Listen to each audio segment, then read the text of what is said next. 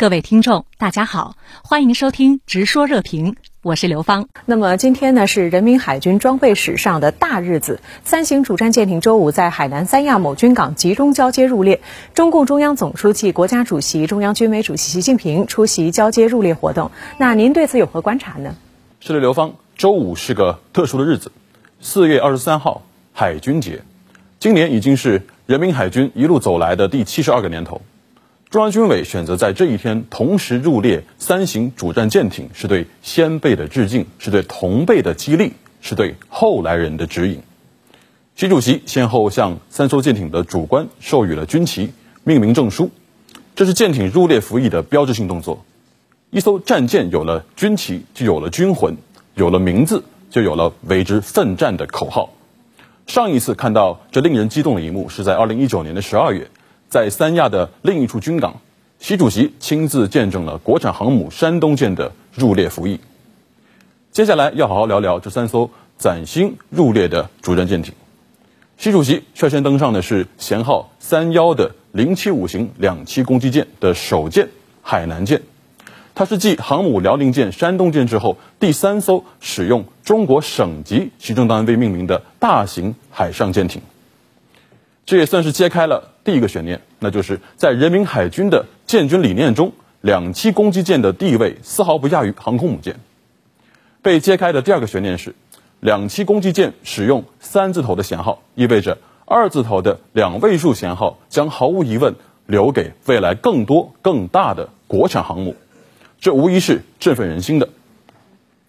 习主席在海南舰上检阅了海军仪仗队。并视察了坞舱内的海军陆战队。海洋数码迷彩的零五式两栖突击车引人注目。在海南舰的飞行甲板上，习主席看到了整齐停放的某型运输直升机。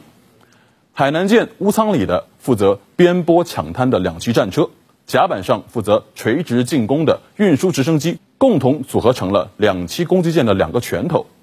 他们将是中国海军捍卫国家核心利益、维护国家主权领土完整、夺岛作战的关键利器。习主席随后登上的是舷号四二幺的长征十八号艇。从“长征”二字可以得出结论，它首先是一艘核潜艇。再看它高高隆起的龟背，体现了它是一艘战略导弹核潜艇。习主席登艇参观时啊，就站在潜艇的龟背上。两个潜射弹道导弹发射筒的这个舱盖已经打开了，里面装载的就是在建国七十周年阅兵仪式上亮相的巨浪系列潜射弹道导弹。这是中国二次核打击的中坚力量，是中国核战略的重要基石，是大国威严所在。习主席最后登上的是舷号幺零五的零五五型万吨大驱的三号舰大连舰，零五五型万吨驱逐舰。可以承担编队水面作战指挥、编队防空作战指挥的多重角色。这几天在互联网上刷屏的最新海军宣传片中，零五五首舰舷号为幺零幺的南昌舰就与航母奶妈快速战斗支援舰、国产航母和零五二 D 型导弹驱逐舰四舰同框，它是人民海军走向深蓝的编队核心。应该说，今年咱们这个海军节过得信息量极大。三舰入列与三舰亮相，是人民海军坚定捍卫国家核心利益的庄严宣誓，是中国人民不好战却不怕战的信心展示。我相信今天晚上新闻联播的头条新闻，够世界各国相关部门研判很长一段时间。印尼军方呢，今天宣布，失联超过三天的印尼海军潜艇南加拉号已经沉没。那么，潜艇一旦出事，海下自救与被救存在哪些难题呢？潜艇失事。九死一生，这是潜艇在水下恶劣的工作环境所决定的。纵观世界各国海军，潜艇失事的后果啊，往往都是悲剧收场。真正的黄金救援时间，往往就在那四十八小时之内。那么，聚焦印尼海军沉没的南加拉号潜艇，失联至今已经超过了七十二小时。尽管印尼海军在搜寻的过程中啊，一度宣称在水下五十至一百米的深度发现了强磁力信号。但这仍然不能让人们揪着的心放下，因为你无从判断潜艇的结构是否完好，艇内人员又是否仍然生存。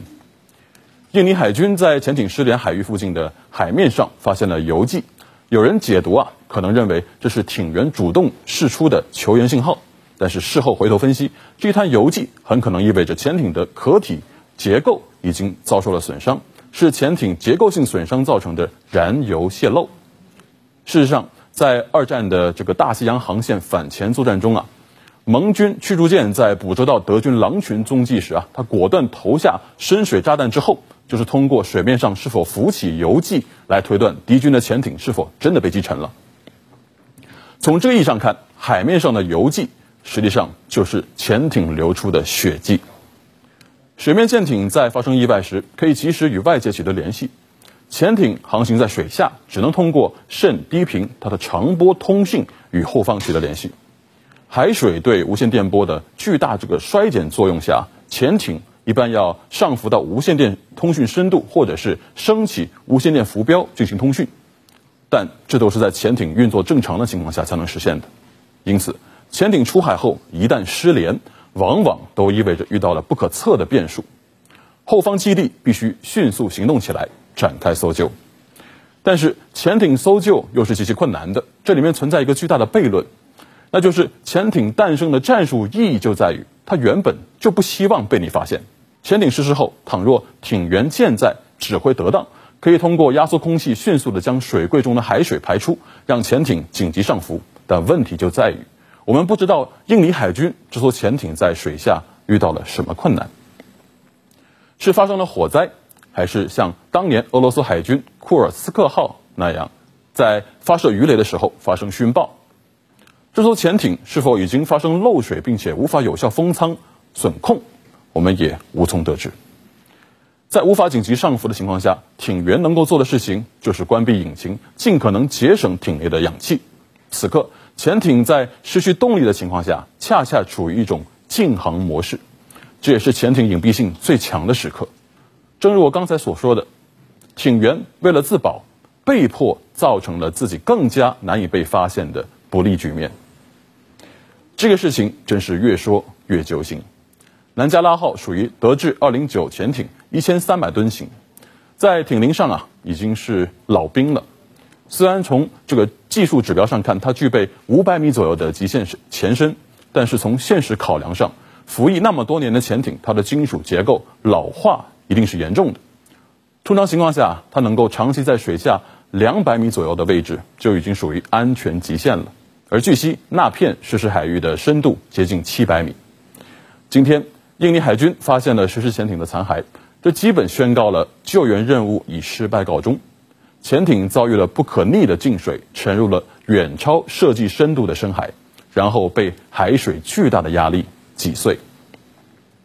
这无疑是一出悲剧，是十分令人惋惜的。